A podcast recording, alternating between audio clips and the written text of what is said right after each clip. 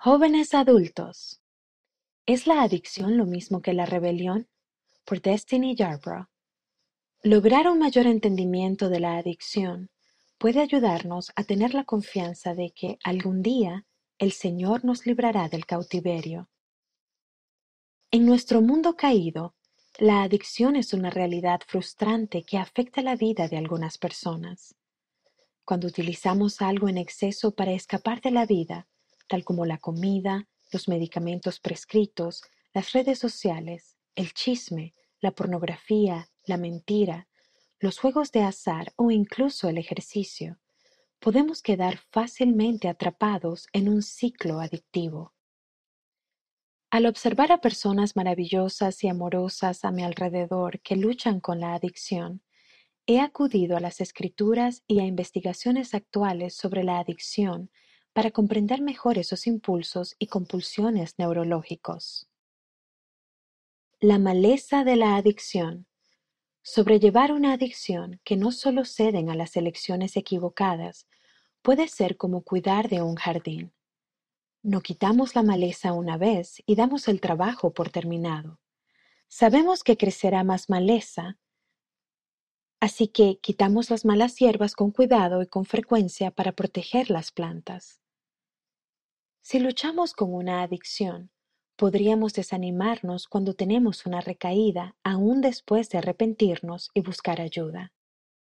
Tal vez nos sorprenda y nos frustre el hecho de que esas tentaciones son especialmente fuertes tras periodos muy felices o muy tristes de nuestra vida, tal como tiende a crecer más maleza después de una lluvia refrescante o de una fuerte tormenta.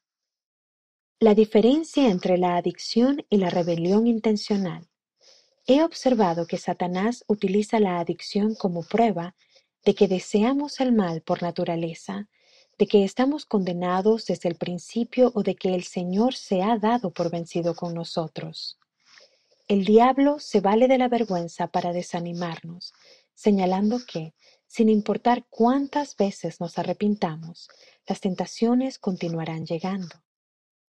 Hay muchas razones por las que las personas son propensas a tener adicciones, pero la adicción a menudo comienza con un intento de satisfacer necesidades profundas e insatisfechas. De modo que, aunque la rebelión puede conducir a la adicción y las adicciones pueden llevar al pecado, a menudo se propagan o se magnifican en la debilidad más bien que en la rebelión intencional. Por fortuna, Sabemos que la debilidad puede darnos la oportunidad de aprender acerca de la gracia y desarrollar una fe profunda en el poder sanador de Jesucristo.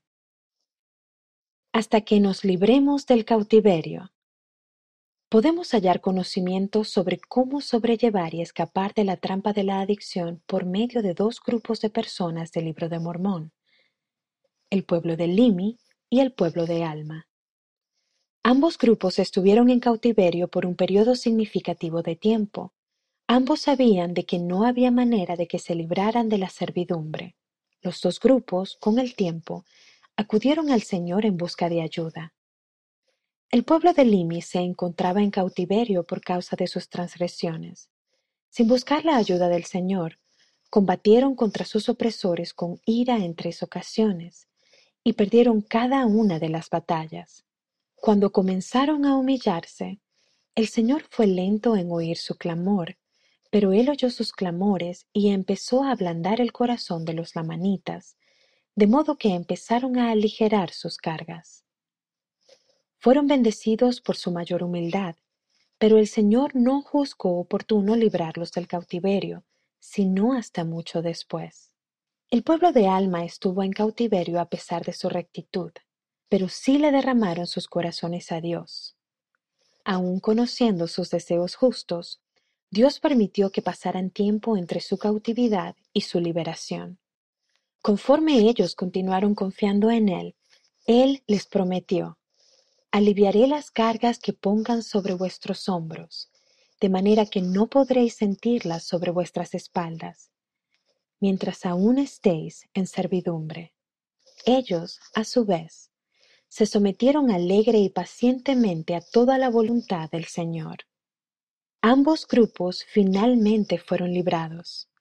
Y a nosotros también se nos promete que, si acudimos al Señor durante nuestra servidumbre, seremos testigos de Él en lo futuro y sabremos de seguro que el Señor Dios visita a su pueblo en sus aflicciones y en sus adicciones.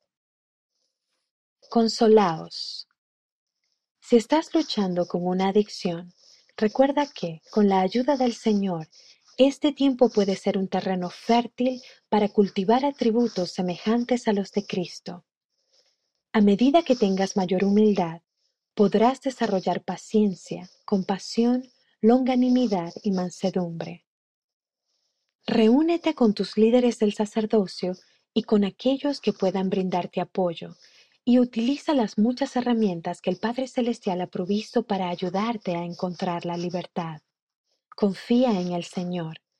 Al seguirlo diligentemente, Él puede transformar este desafío desalentador y frustrante en una poderosa oportunidad. Una antigua santo de los últimos días australiana, al comparar su pasado con su presente, dijo, Mi vida anterior era un desierto de maleza, donde casi no crecían flores, pero ahora la maleza ha desaparecido y las flores brotan en su lugar. A medida que tú y yo despejemos la maleza de nuestro jardín de manera constante y acudamos al Señor en nuestras pruebas, recibiremos la promesa que recibió el pueblo de Alma. Consolaos, porque mañana os libraré del cautiverio. Sigue quitando la maleza, la cosecha vale la pena. La autora vive en Texas, Estados Unidos.